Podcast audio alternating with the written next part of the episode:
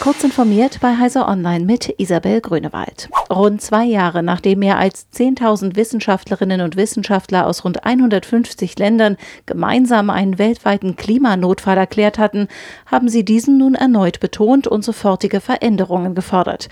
Diese seien dringlicher denn je, um das Leben auf der Erde zu schützen, heißt es in einem im Fachjournal Bioscience veröffentlichten Artikel.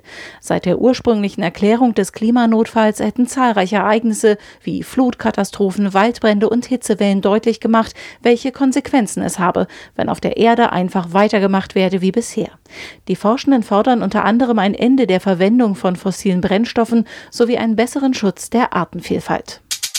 Im Streit um mögliche Schadenersatzansprüche von Aktionären der VW-Dachgesellschaft Porsche SE im Zusammenhang mit dem Dieselskandal hat am Oberlandesgericht Stuttgart das lang erwartete Musterverfahren begonnen. Die Kläger sind der Ansicht, dass die in Stuttgart sitzende PSE sie zu spät über die finanziellen Folgen der Affäre informiert hat. Die Holding weist die Vorwürfe zurück. Im Kern soll nun grundsätzlich juristisch geklärt werden, welche Seite recht hat. Activision Blizzard hat Maßnahmen für ein besseres Arbeitsklima vorgestellt. Damit reagierte das Unternehmen auf eine Klage der kalifornischen Behörde Department of Fair Employment and Housing, die Blizzard eine sexistische Kultur und regelmäßige Belästigungen weiblicher Angestellter vorwirft. Nun soll unter anderem eine Anwaltskanzlei dabei helfen, interne Prozesse und Praktiken des Spieleunternehmens zu prüfen, kündigte CEO Bobby Kotick an.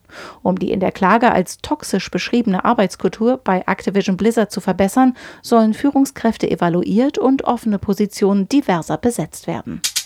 Instagram-Accounts von Nutzern und Nutzerinnen unter 16 Jahren sollen künftig standardmäßig als private Konten vorgeschlagen werden. Sie können aber weiterhin auf öffentlich gestellt werden.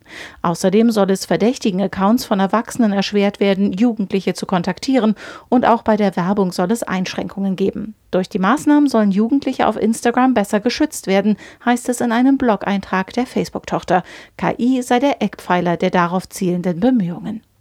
Diese und weitere aktuelle Nachrichten finden Sie ausführlich auf heise.de. Um unsere Podcasts stetig weiter zu verbessern und für euch spannende Themen auswählen zu können, ist eure Meinung bei unserer Podcast-Umfrage gefragt. Einfach auf heise.de slash podcast-umfrage gehen und mitmachen. Dankeschön.